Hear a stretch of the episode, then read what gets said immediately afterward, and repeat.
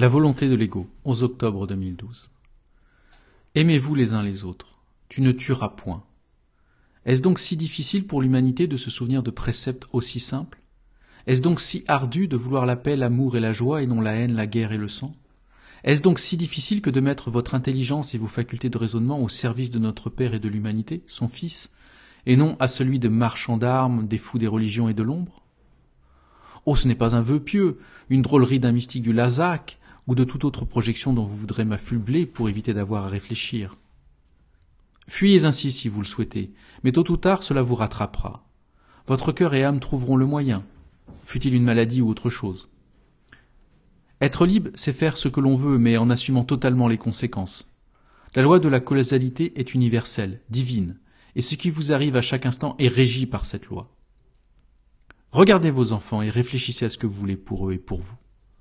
Vous me direz que c'est toujours la faute des autres. Vous ne pouvez pas vous empêcher de tuer car l'autre tue. Vous ne pouvez pas vous empêcher d'avoir des armes car l'autre a un fusil.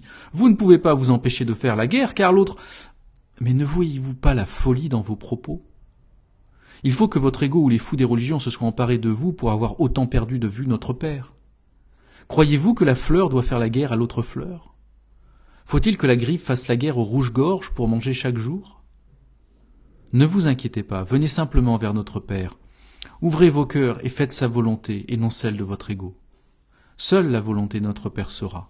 Le reste disparaîtra.